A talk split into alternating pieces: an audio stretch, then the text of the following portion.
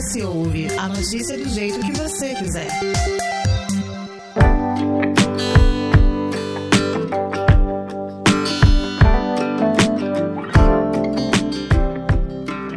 março é comemorado o mês de prevenção ao câncer de colo de útero, um dos cânceres mais comuns em mulheres. Como todo tipo de câncer, existem muitos fatores envolvidos no desenvolvimento da doença. Logo, há também medidas de prevenção, muitas vezes desconhecidas ou ignoradas.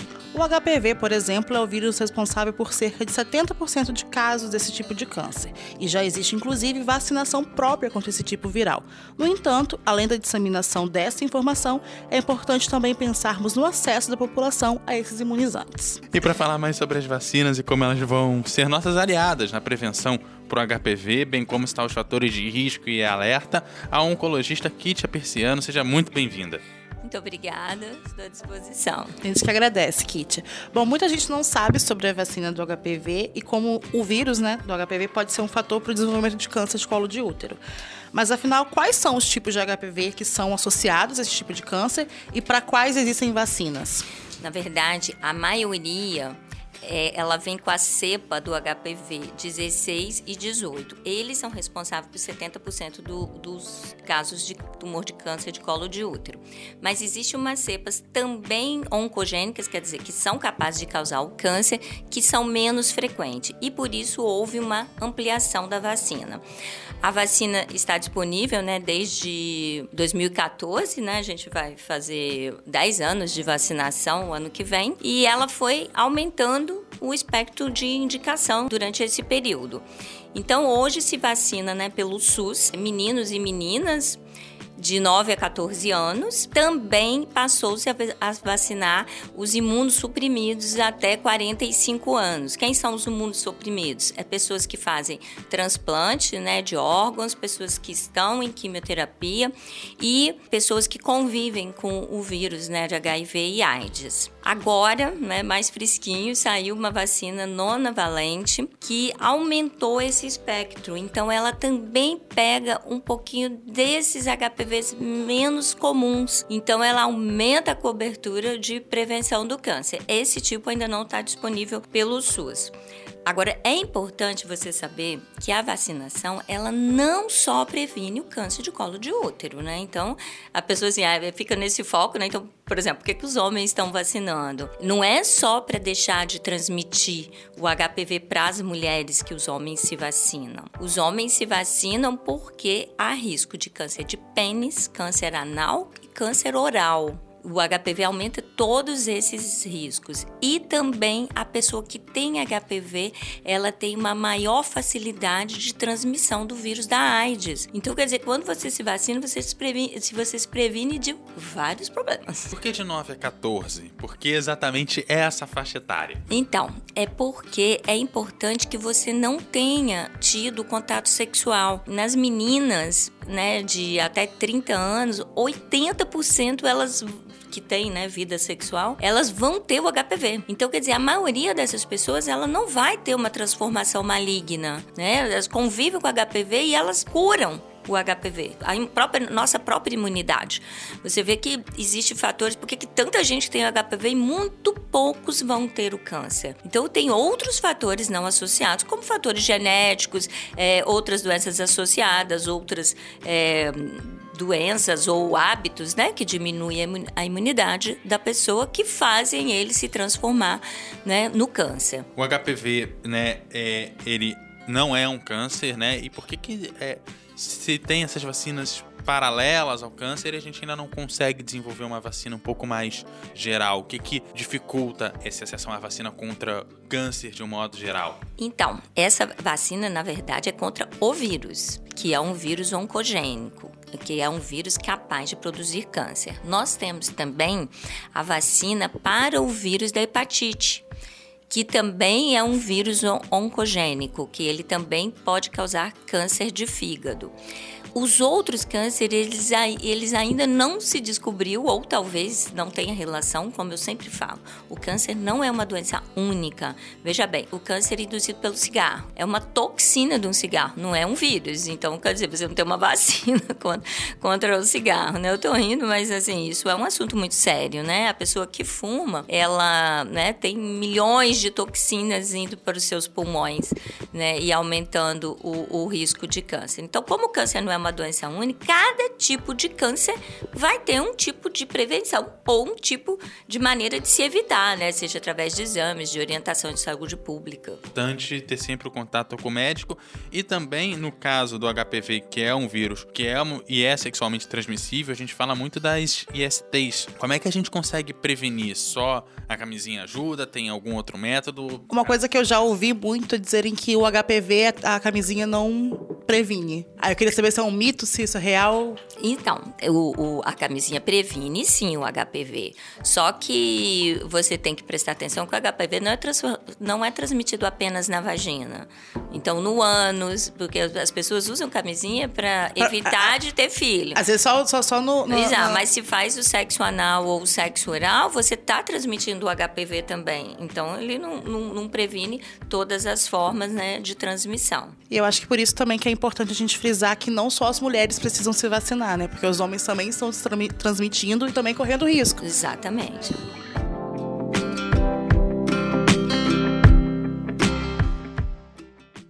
Estamos no Facebook, Twitter e Instagram pelo arroba hoje.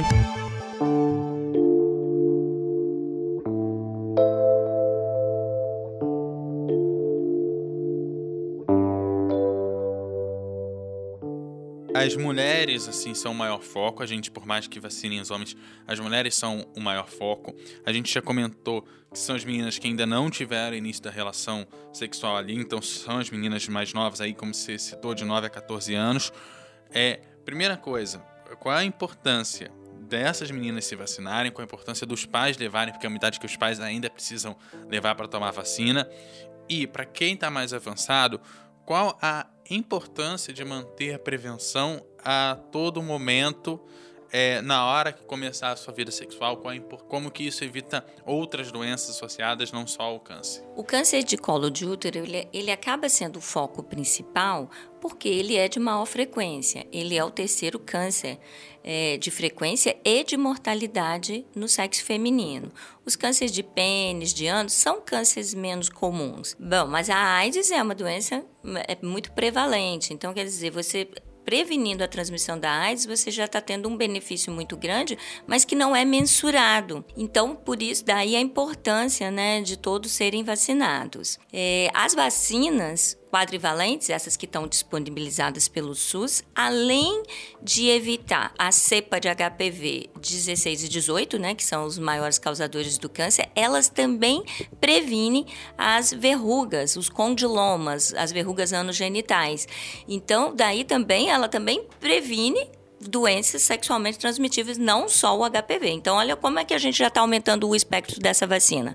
Verrugas genitais, HPV, é, AIDS, né? Então, daí você já tem, já está resolvendo uma grande parte do nosso problema de doenças sexualmente transmissíveis. Apesar dessa vacina estar tá presente na maior parte dos países da das Américas, né? E aqui no Brasil está presente, através do SUS, é, as taxas de cobertura ainda são, das duas doses, ainda não chegam a 80% das meninas. Né? Muita gente se vacina com a primeira dose e acaba não fazendo esse, essa, esse reforço, não toma depois. Como que esse problema pode ser solucionado? Porque tem muita gente que eu, que eu já conversei que eu vejo que nessa faixa etária se vacinou, só que para a segunda dose está numa outra faixa etária que não comporta né, no SUS e por, sei lá, não ter dinheiro para poder se vacinar, não. Como poderia ser solucionado esse problema da cobertura?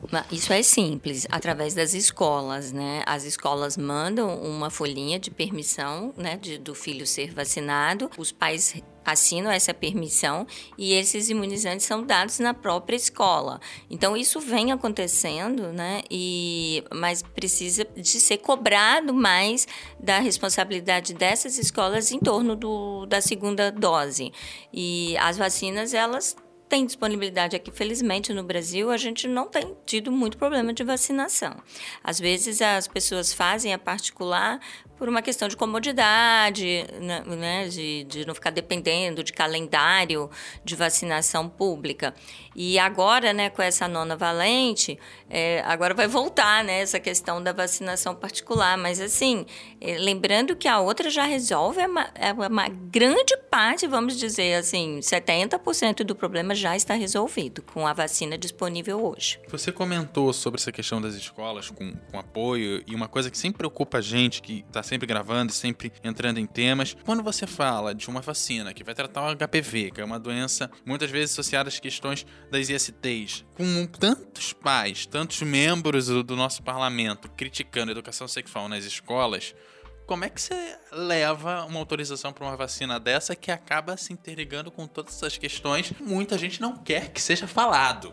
Eu acho que falar e orientar, é, informação nunca é demais, né? Então, é, a salvo, colocando para um lado essas questões de sexualidade, de gênero e tudo isso não é uma questão assim dessa saúde imediata em relação ao câncer. Isso está relacionado a uma saúde né, psicológica. Existe todo uma, um, um trato psicológico por trás né, desses adolescentes que estão né, com identificação sexual. A gente não pode, a gente tem que tentar separar as coisas, né? O, a identificação sexual com uma prevenção de doenças.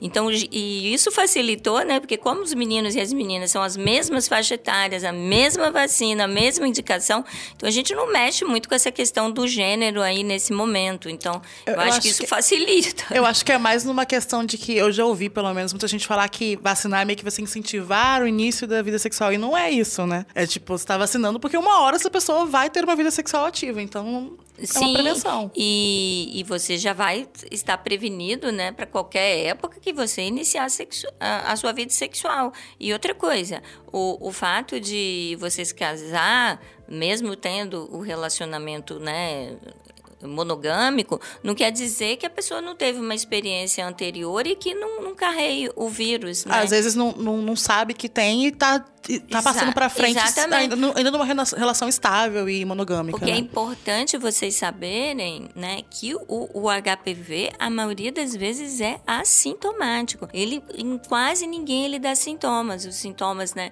daquelas doenças pré-neoplásicas e algum corrimento ou descobriu alguma alteração no preventivo, isso é exceção. Então, assim, você transmite sem saber que está transmitindo. A gente está conversando aqui com a oncologista Kitia Persiano e em relação com, ao câncer de colo de útero, a gente sabe que junto da vacinação do HPV tem o um rastreamento, tratamento de lesões de forma precoce, que também podem prevenir os casos e as mortes. Então, Quais são os sinais desse tipo de câncer e que medidas as mulheres podem tomar para favorecer um diagnóstico precoce? Os sintomas, eles já são para os casos dos cânceres avançados, que é o que a gente quer evitar, não só com a vacinação, mas com o preventivo. O exame né, de preventivo, né, que é o Papa Nicolau, ele é realizado a partir né, do início da vida sexual. Inicialmente você faz uma coleta, no ano seguinte faz uma segunda, tendo dois normais você pode fazer passar a fazer a cada três anos. Essa é a recomendação da Organização Mundial de Saúde. Com isso, você reduz é, 80 a 90% dos casos de câncer de colo de útero. Então, é, ele, por quê? Porque o câncer de colo de útero é uma doença lenta. Ele tem várias fases antes dele,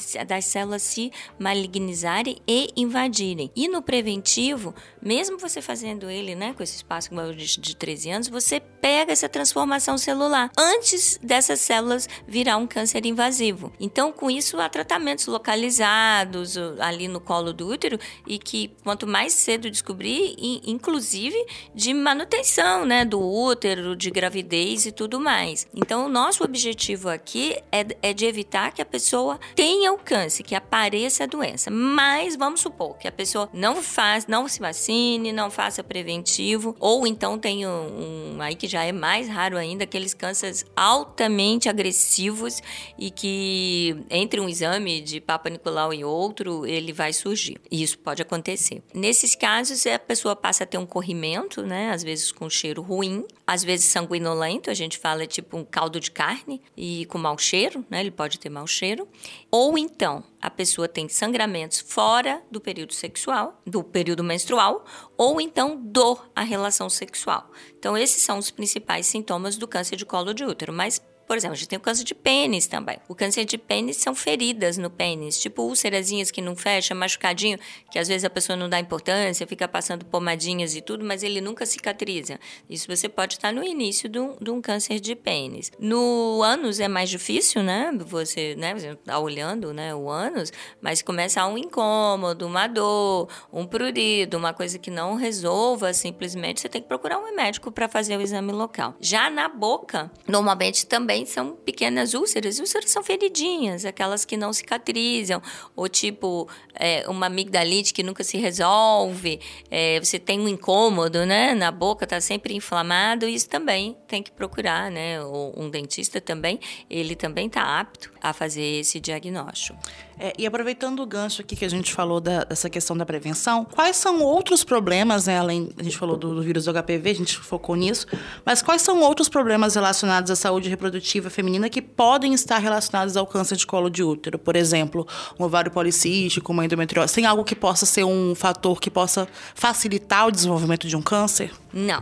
Essas outras doenças, elas são entidades exclusivas, né? Endometriose, ovários policísticos, né? Ele pode vir de fatores genéticos, fatores de regulação hormonal e até é, muito relacionados com qualidade de vida, né? A gente sabe que a obesidade, o estresse, a falta de atividade física estão é, relacionadas a uma inflamação orgânica que aumenta o risco, né, de endometriose. Mas e o câncer de maneira geral também, o câncer de mama também é relacionado, muito relacionado com o estilo de vida. É, o câncer de colo de útero, ele é principalmente uma doença viral, então ele não teria relação a princípio com o estilo de vida. Mas lógico que se o estilo de vida aumenta a frequência de todos os cânceres, a gente pode ter uma relação. E inclusive, a gente sabe que a pessoa depois do diagnóstico de câncer que não faça atividade física, ganhe peso, a taxa de recorrência, né, e a, ou seja, né, a, a não cura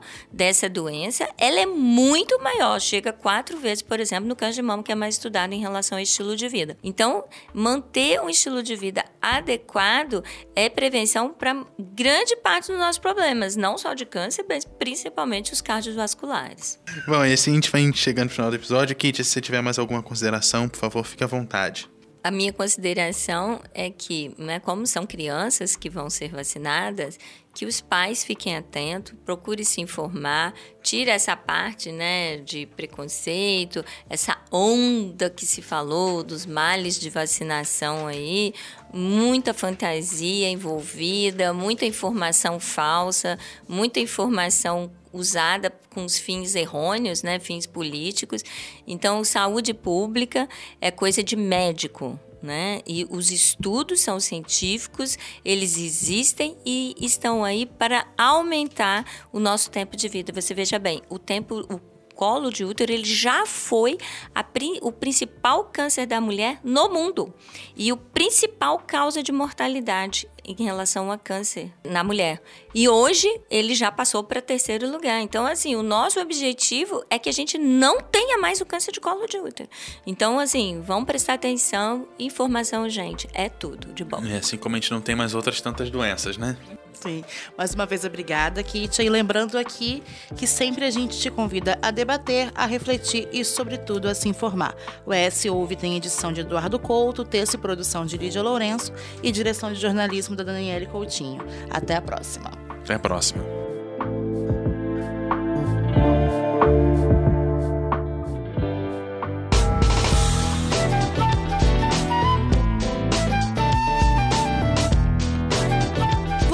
Encontra o ES Hoje nas redes sociais pelo arroba Hoje, no canal do YouTube e no site eshoje.com.br.